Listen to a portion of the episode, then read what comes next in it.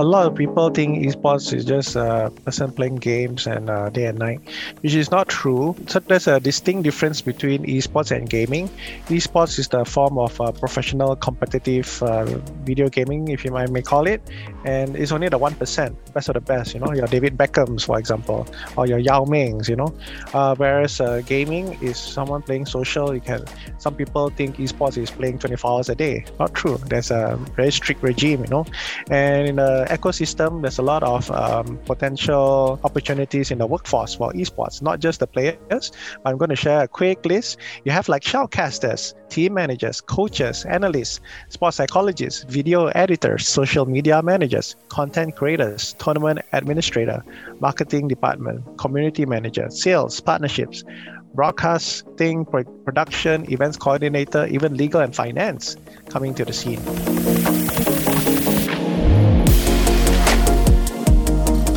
5G is going to really change the landscape totally because of uh, less, no, almost zero latency, zero lag. Everyone's looking forward to it, even I myself. So I'm hoping that will be a game changer in this part of the world. Another thing I see is uh, simulation games like uh, e-racing, for example, F1 esports, etc. You have uh, different esport titles across those categories coming up, and it's getting more popular now, especially since uh, you won't get injured driving on a sim simulator. Also, we see that uh, by next year. I'm not sure about Southeast Asia, but in general, you see more traditional sports adopting esports, like uh, you have e-cycling or e-sailing, and I believe uh, uh, these uh, spots might use Southeast Asia as a testing ground since uh, we are very esports uh, ready. This is your host, Oscar Ramos, and you are listening to the Asia Startup Pulse podcast, your looking glass into the Asian investment and startup ecosystem hosted by the Global Venture Capital Fund, SOSV, and its cross border accelerators, Chinaccelerator, and MOX. Don't forget to like, share, and subscribe to us on your favorite podcast platform. Welcome, everybody, to another episode of the Asia Startup Pulse, your looking glass into the Asian startup ecosystem. And today we have an amazing guest. We have Alan Fang, Regional Head of uh, Marketing and PR at EVOS Esports. Welcome to the podcast, Alan. Hello, Oscar. Hello, everyone. Alan is an entrepreneur at core that he ran for 10 years his own business until he jumped into the airline business. He jumped and joined Air Asia, one of the leading, if not the leading, uh, low cost carrier in Southeast Asia region, where he played different roles until finally he decided to to lead or we'll see how it happened but he ended up leading the esports practice in air asia before he joined evos esports alan airline carrier and esports how did that happen Ah, that's an interesting question, Oscar. Uh, basically, I was in the airlines handling different roles, and my last two years over there, I kind of like accidentally found out about esports through one of my colleagues who happens to be a pilot.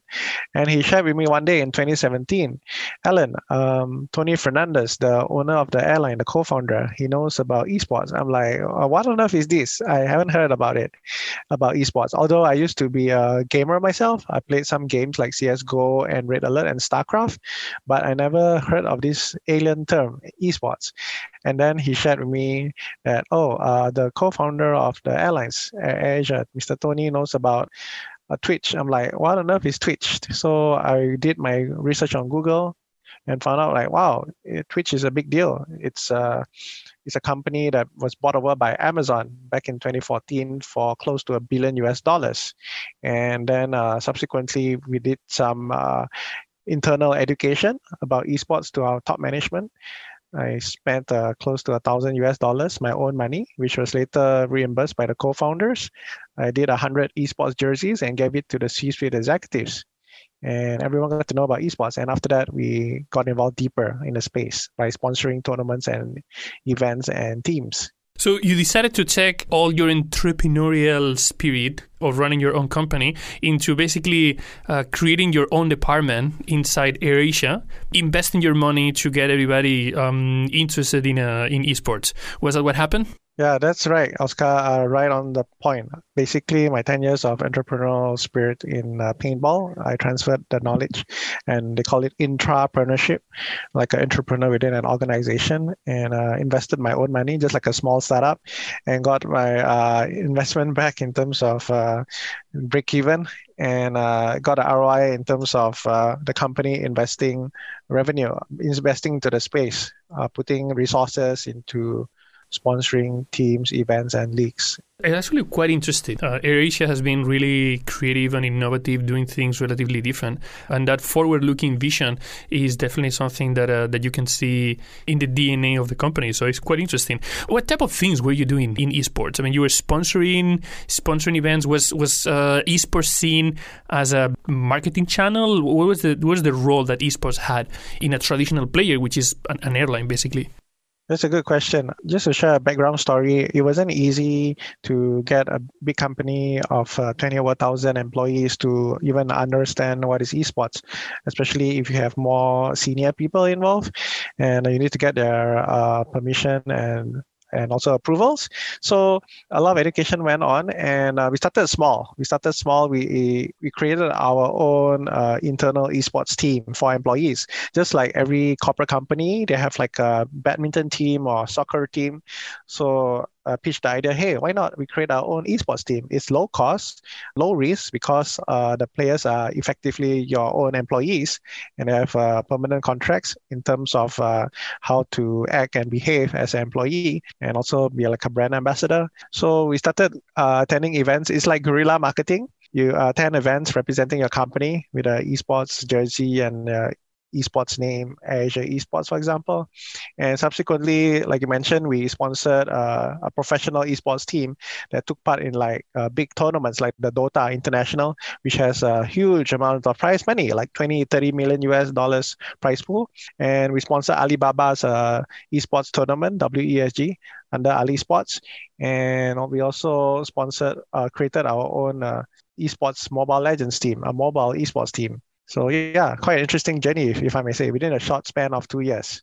So you were doing a lot of a uh, sponsorship. Um, so it was all about about marketing, and, and marketing has a component always of uh, of ROI. Like what's the return on investment that you're able to get? So how did the return on investment uh, compare as esports efforts compared to to other types of channels? I feel uh, the ROI in esports marketing it has to do more with uh, brand awareness and uh, share of voice. Uh, because most of the esports uh, audience target audience average age of 18 to 34 years old majority on social media already. So targeting them at the esports is like a new marketing channel uh, untapped channel that usually most airlines would not have an exploit. And a lot of corporate companies are still uh, wait and see, not sure if they need to enter. So Asia, like you mentioned, being an innovative company, they took the plunge and uh, went uh, all in after a few research studies.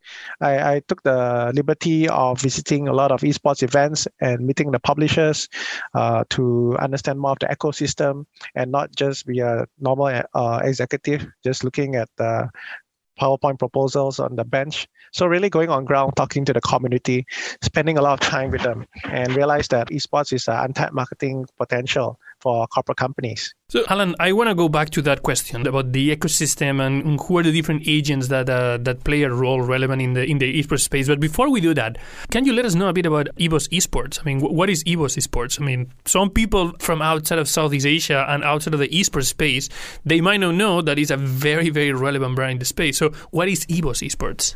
Ah, that's a good question, Oscar. So, um, for those who are new to esports or even to EVOS, we are esports team or esports organization in Southeast Asia. We've won uh, world championship titles like Mobile Legends and Free Fire. Uh, we have 100 over employees across Southeast Asia, operating mostly in Indonesia, Thailand, Malaysia, and Singapore. And we have raised up to 16.4 million US dollars to date from various investors. We have uh, 300 over gaming talents and esports talents across the Southeast Asia, over 64 million YouTube subscribers, 62 million Instagram followers, and over 250 million views per month. A lot of big numbers there. And uh, we've got support from sponsorship uh, from big names such as Visa, Axe, the men's grooming, and Lazada, e-commerce under, under Alibaba Group, just to name a few, and many others. So basically, we are esports team that uh, operate esports team. Um, for those who are new to esports, it's just like imagine you're Manchester United, Liverpool, but in uh, esports form. So we have uh, training facilities for our talents to train uh, for their esports tournaments as well. Alan, you, we're talking uh, all the time about esports teams, and you are you, you compare yourself with the with the Liverpool's, with the Manchester United's, with the with the. I mean, I think everybody will understand. Okay, it's like football, soccer. That's that's a team sport, but a lot of people they play games um, by themselves. Um, they might play against others. How how do these uh, esports teams games um, play? What what is a team uh, effort that happens here? So esports teams, they may have uh, solo players playing a single player game, or they may have a team sport uh, playing a multiplayer game like they call it MOBA, multiplayer online battle arena, five versus five, for example.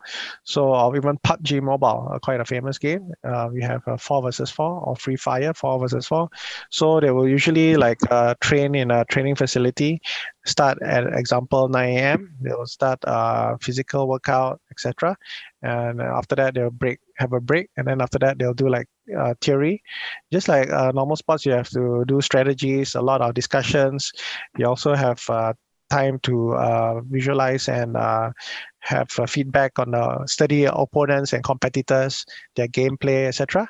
And then after that, you have break for lunch, etc. So the whole dynamics is just like traditional sports, but in the esports form.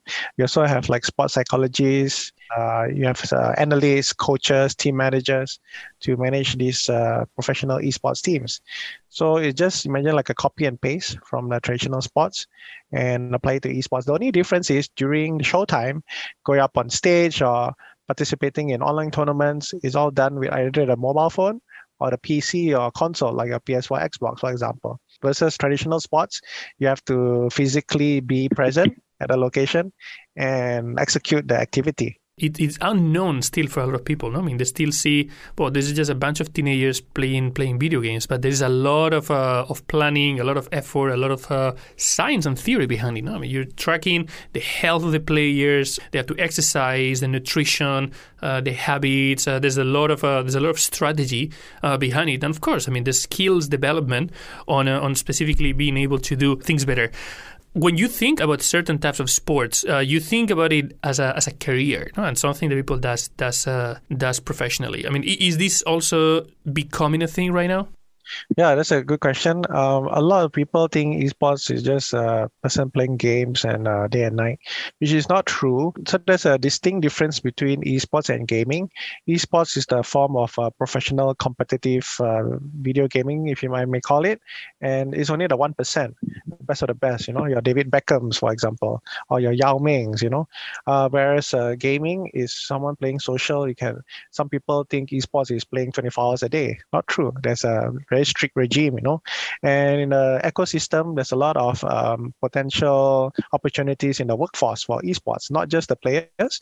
I'm going to share a quick list. You have like shoutcasters, team managers, coaches, analysts, sports psychologists, video editors, social media managers, content creators, tournament administrator, marketing department, community manager, sales, partnerships, broadcasting, production, events coordinator, even legal and finance coming to the scene. You see the movement, the shift, even in China, US, or Europe, people from traditional sports or from traditional corporate companies venturing into the esports space in those similar roles.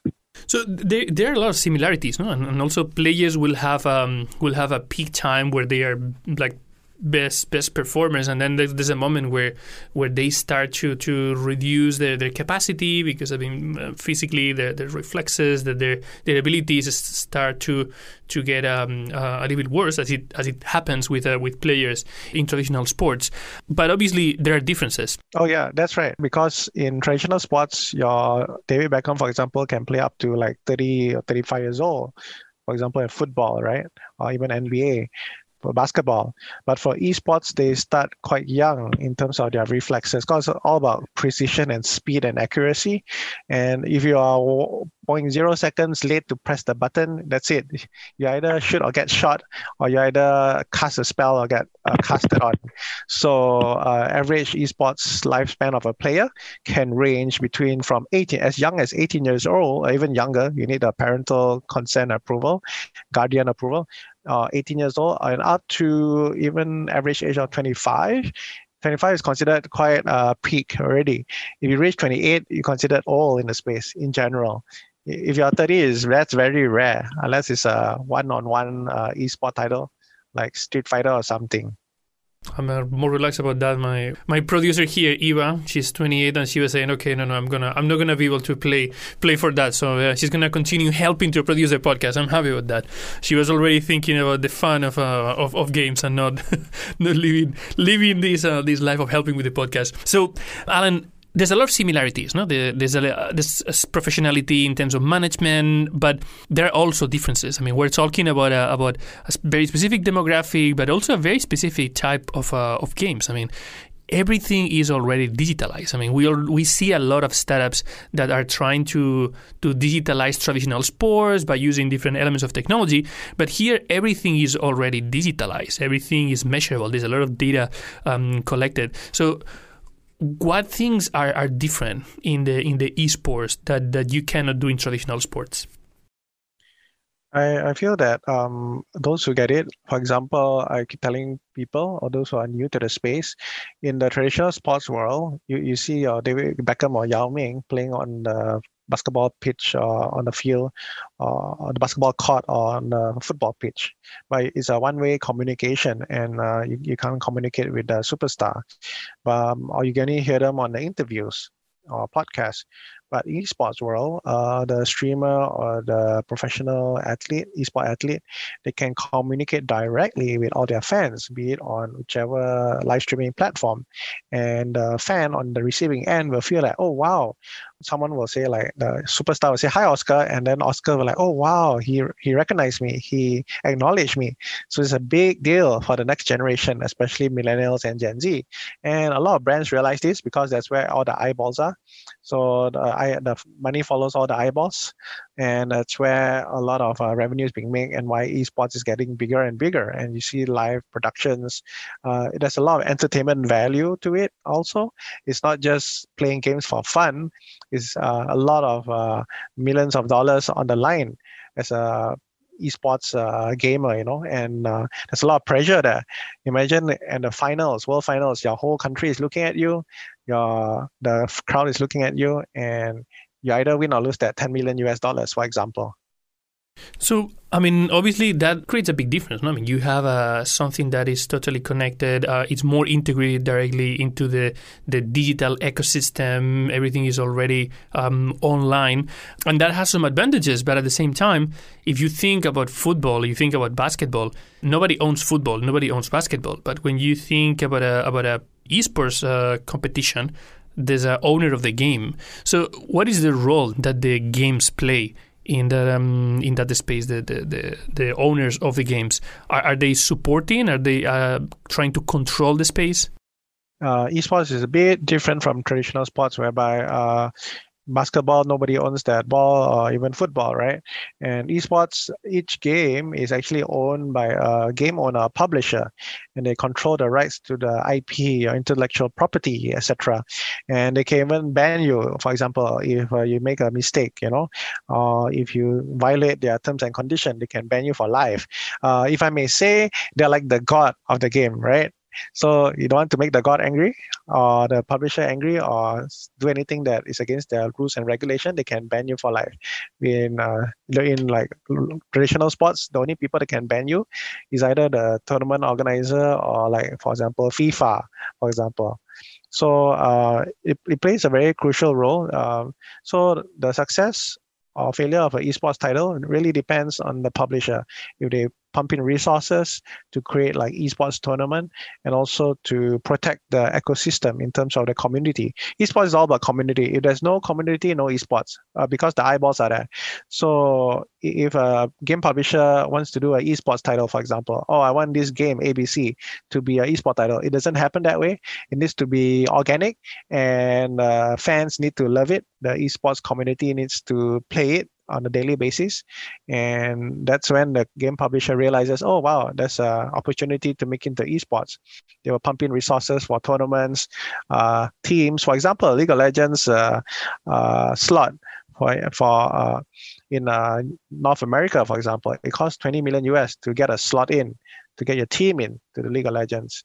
In Europe is uh, almost the same. In uh, Indonesia, for example, Mobile Legends slot costs uh, one million US dollars to get your team in. So it's not really a kids game or child's play. It's actually quite a big deal already. We hope you're enjoying the episode. And if you're an entrepreneur building a cross border business, feel free to contact us at chinaccelerator.com or mobileonlyx.com. Um, you're talking already about some some regional differences, and we're we're definitely going to talk about uh, about that. But before we go into into this, you mentioned you don't want to do anything that will uh, make the publisher angry. What type of things do game publishers dislike? Oh, definitely. Uh, game publishers dislike hacking, especially, or you know, if, if you do any like controversial remarks or uh, toxic depends on level of toxicity, whether is it racism or sexism or even uh, against uh, national law. So yeah, the publisher is very sensitive on that. Even the uh, live streaming platforms as well play a crucial role. Like Twitch, for example, they, they ban if you uh, they strike off your video if you play copyrighted music and content, for example, or if you like do any racial slurs. Twitch will ban you. That's a live streaming platform um, publishers, uh, if also you cheat in a game, let's say uh, use a hack, tournament hack, or there's even a case of uh, on doing live streaming in a game, you have to, because right now everything is done online, so you need to show proof that you are the person playing the game. So this person tried to be a girl in an all-girls tournament. Uh, the guy wore like a, a, female, you know, and he got called out, got found out, and the publisher kind of like banned that person. So quite interesting. A lot of uh, workarounds, and the publisher's always keeping up, making sure that everything is under control. So we talk about um about the uh, already about the teams. We talk about the game publishers. We talk about the brands. Um, obviously the fans. Who else is in the ecosystem? Who are the other players that are relevant in the esports uh, ecosystem? Uh, I feel that media also plays a crucial role. Um, you see, like uh, big media companies like uh, you got Reuters, you have uh, uh, even BBC looking into esports because they realize that uh, it generates a lot of hits potentially on their website. And I believe more traditional media will play a crucial role in the next five to 10 years because you already have the um, specialized esports media houses and they're doing a lot of good coverage, but there's still a lot more uh, room to grow this space in the media sector. And also in terms of broadcasting, there's a lot of room for traditional broadcasting to leverage on esports um, because um, maybe some people still like watching on TV, for example. And there's still a lot of space for education.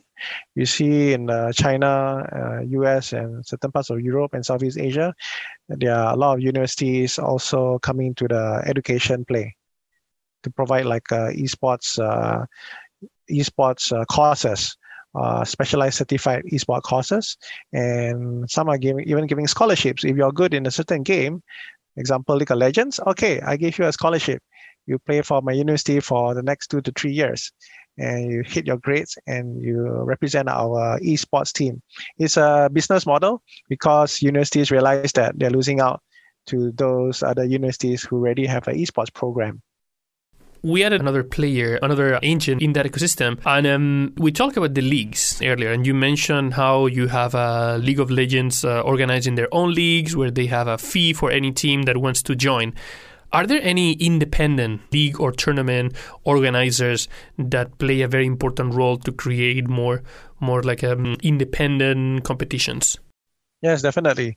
Uh, you have uh, independent leagues like uh, a big uh, global operator like ESL.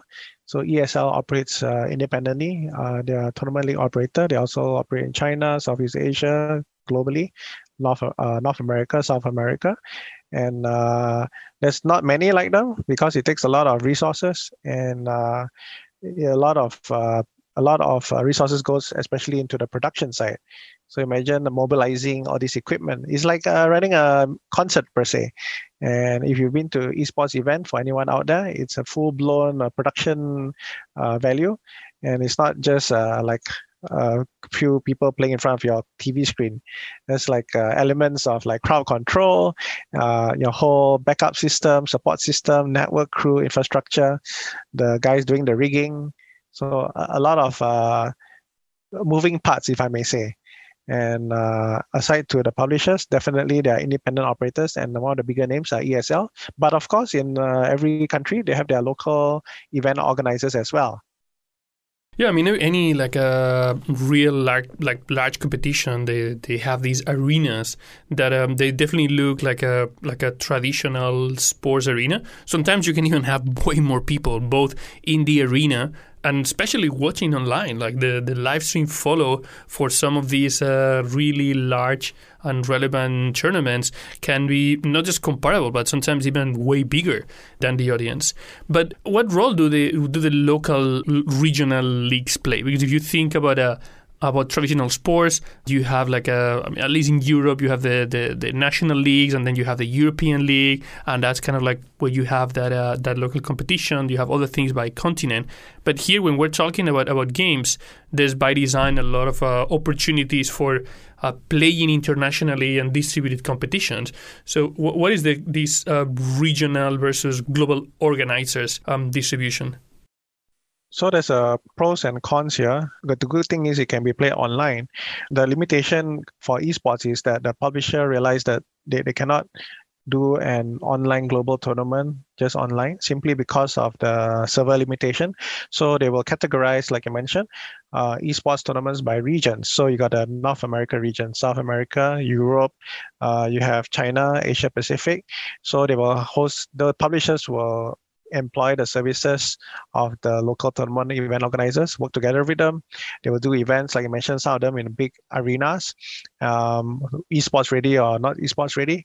And after that, they will narrow it down to like the global finals, for example. And the publisher will fly all the participants and coaches to a designated location, either, for example, in Thailand, Malaysia, or China.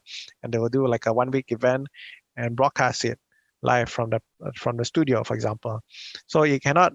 Uh, usually, the global finals will not be done online um, because it needs to be done offline for a variety of reasons, and also for the integrity of the tournament as well the server location issues.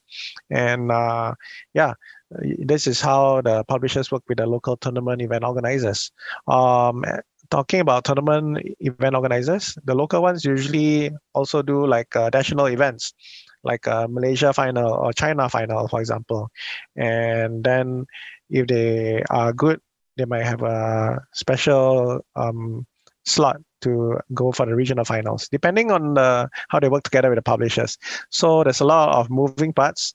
Some are working together with publishers, some are independent. Uh, but then the key thing again is you need to get permission from the publishers to organize these local events now we, we're starting to talk more about the about regional and how how some of the teams they, they actually need to have a regional aspect. How how is Southeast Asia um, different than um, than the rest of the world? What what is special about the esports industry in Southeast Asia? Okay, um, so uh, just to share a personal story, I had the opportunity to fly to US and Europe to talk about esports and also connect with others. And they keep telling me over there that, oh, Alan, uh, esports is about Fortnite, League of Legends, Overwatch. And to me, those are PC games. But but when you talk about mobile esports titles over there, like Mobile Legends, uh, Free Fire, PUBG Mobile, yeah, they, they are not really familiar simply because of the culture and different uh, barriers over there. Uh, over in the US and Europe, everyone plays on a PC or console, whereas in Southeast Asia, uh, majority is on their mobile phones. And uh, what happens is uh, the culture here is different. We are mobile first uh, culture. Um, even my personal experience going to China, everyone's playing some sort of game on their phone as well. So one is the phone uh, the type of devices. The second thing is language. So unlike example China, everyone just picks uh, Mandarin, for example. The, the, it's a national language. In Southeast Asia, we have multiple national languages. For example, the only countries that speak English over here is three. You have Singapore, Malaysia, and Philippines. And if you do a tournament or activation in Indonesia, it has to be in Bahasa Indonesia. And uh, likewise for in Thailand, is you have to speak Thai language.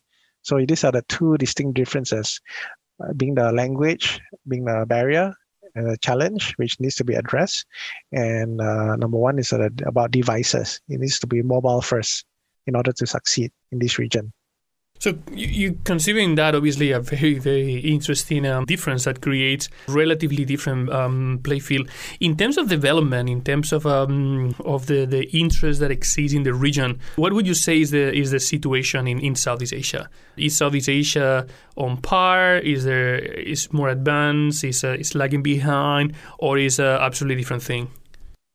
In terms of viewership, the numbers are definitely growing because we have a younger demographic and uh, a lot of uh, the next generation are already playing games on the phone uh, versus in the US or Europe they, they need to have a PC or console to play a proper game.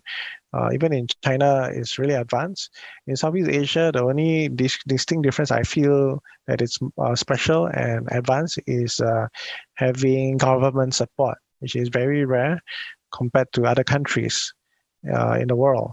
Uh, like China even takes it another step. They even have a esports cities in this part of world, Southeast Asia. We haven't reached that stage yet, creating esports cities, but the government is supporting the ecosystem by providing funds. For example, the Malaysia government started to support by putting esports uh, budgets in the in the national budget. So you have an esports budget, for, for example, 2.5 million US, and then the next year 5 million US, and the next year 10 million US, for example. So it's really happening, and some uh, are taking a step further by declaring that esports is a sport by working with the National Olympic Council in like in Indonesia, and also some of the cinemas are converting their space to esports uh, ready, so you can play on a big screen. So you can see the public sector as well as the private sector taking shape in some way or form. You see like uh, compared to other parts of the world, in Southeast Asia, the property developers realize the value of esports. If I build a new township, I want uh, more people to visit the shopping mall. I must have an esports ready venue. So we can organize an esports tournament and bring in crowd, which increase to higher property value and increase in sales of their property.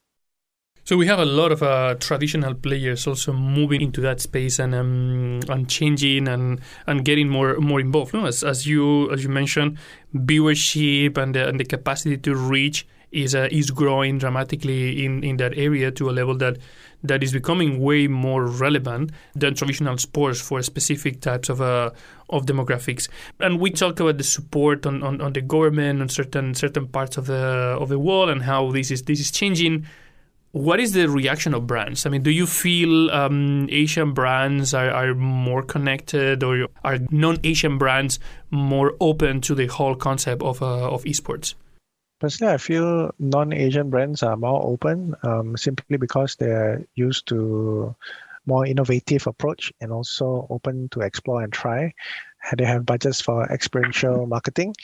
Uh, whereas Asian companies, they're more conservative. Um, I talk to a lot of brands, and everyone's like on a wait and see attitude. You know, they, they look at what the other brand is doing first.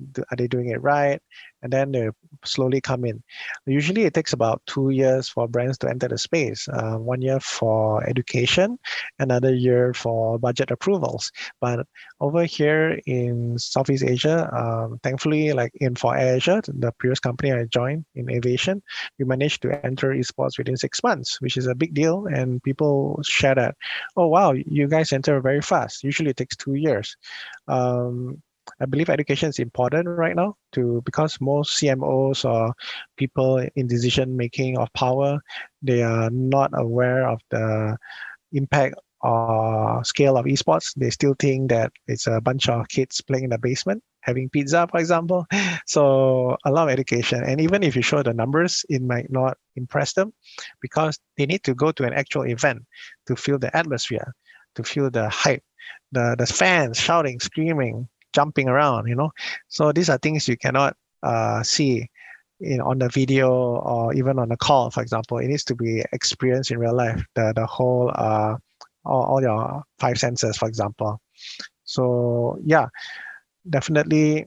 I believe by next year you see more non-endemic brands coming to the space simply because of um, COVID. Uh, a lot of brands uh, I spoke to also are shifting their offline budgets to online and they realize that esports is one of the go-to marketing channels. To give you a case study example for those tuning in, example BMW, they did a global activation for esports by uh, supporting esports teams, and they mentioned the CMO mentioned that they realized that um, through esports teams they have a lot of social media following, which are even larger than BMW's uh, social media channels and they managed to like uh, funnel uh, con- not conversion but funnel uh, more users from all those esports teams into bmw social media. And it's also a new form of marketing channel. User acquisition is lower because uh, the lifetime value of a customer is potentially lower as well. Um, example, if you sponsor a bigger traditional sports event, it's going to cost a lot of money versus uh, esports activation. And uh, even if they don't buy a BMW now, maybe five, ten years down the road, um, they say, hey, this uh, brand, BMW supported my journey when I was uh, nobody. And now I got money to spend. I have disposable income. Okay, I'll consider buying a BMW. So yeah, this is what they are looking to achieve. So that is interesting that you have this uh, this involvement. At the end of the day, there's um, these esports teams. They, they, they are companies behind, and they they make money. Uh, they look for, for revenue. There's obviously a revenue connected with uh, advertisement and, and sponsorship. There's revenue related to the competitions and um, and the prices that some of those competitions have. What what are other uh, revenue models that that esports teams can have? Yeah, definitely. Some of the major revenues are usually sponsorship. Um, some more uh, advanced ones, they have broadcasting rights they share with the league that they participate in. Others have like um, streaming contracts. They, they work together with their influencers or KOLs, key opinion leaders. And uh, you also have like brand ambassadorship for their talents. And uh, some even have like ad hoc uh, sponsorships like a one-off uh, content from a content creator's perspective. And then, of course, for sponsorship, we have different. Uh, there's a lot of media assets that come into play. Um, it's not just uh, slapping a logo on the jersey and that's it, right? There's a there's a lot of uh, potential in terms of like um, you have product placements, in-stream branding, creative activations. Uh, you have a lot of content marketing, the PR side to it, announcements, digital advertising. Um, you know, like uh, when a brand wants to promote their product, they can put a QR code and during a live stream, uh, their fans and audience can scan the QR code and uh, perform the purchase, for example, or via a URL on a customized link on the stream. They can just click on it, or even uh, do promotions via in-store activations. I mean, once COVID is out of the way, everyone starts uh, walking around. Um, back then, uh, a lot of brands also engage this esports team to do in-store activations. Say, hey, come and meet and greet. They call it meet and greet. You're superstar. Yeah. So, uh, Allan, what is going to be the next thing in Southeast Asia esports? I mean, you mentioned how how Southeast Asia and Asia in general is pioneering the, the mobile esports space. What else is going to come um, come out of uh, of Southeast Asia that is going to be um, interesting for the rest of the world? I see you have uh, 5G. 5G is going to really change the landscape totally because of uh, less, no, almost zero latency, zero lag everyone's looking forward to it, even I myself. So I'm hoping that will be a game changer in this part of the world. And uh, another thing I see is uh, simulation games like uh, e-racing, for example, F1 esports, etc. You have uh, different esport titles across those categories coming up and it's getting more popular now especially since uh, you won't get injured driving on a sim simulator. Um, also we see that uh, by next year i'm not sure about southeast asia but in general you see more traditional sports adopting esports like uh, you have e-cycling or e-sailing. And i believe uh, uh, this uh, sports might use Southeast Asia as a testing ground since uh, we are very uh, esports uh, ready. Thank you for that insight, Allan. So, right now, um, you have an audience here. Is there anything that you like to share with the audience? Is there any any way that they can uh, collaborate, they can get involved with uh, EVOS Esports? Yeah, sure. Um, thanks to Oscar and the team for inviting me to this podcast. And I'm contactable on LinkedIn. Just add me on Allan Phang. That's A L L A N P H A N G. And uh, yeah, happy to chat further if you have any questions. And there's a lot of opportunities, especially startups listening in. There's a lot of uh, new ways of uh, linking up with esports from a tech point of view, as well as uh, solving problems that traditional uh, media or sports can't do it. So yeah, lots of ways to connect and uh, improve in the esports space. Um, just the last one, esports is very new compared to traditional sports. Example, football is like hundred years old, so esports is maybe just starting at the start. No, you're not even hundred, maybe five or ten years old compared to what football is. Great. Thank you very much for, for sharing this introduction for of our esports for anybody that uh, that is new to the space and also give us a window to understand what's happening in Asia and more specific in Southeast Asia. Great pleasure having you in the podcast. All right. Thank you, Oscar. We hope you enjoyed today's episode. Like, share, and subscribe to the Asia Startup Pulse podcast and sign up to our newsletter to never miss another episode.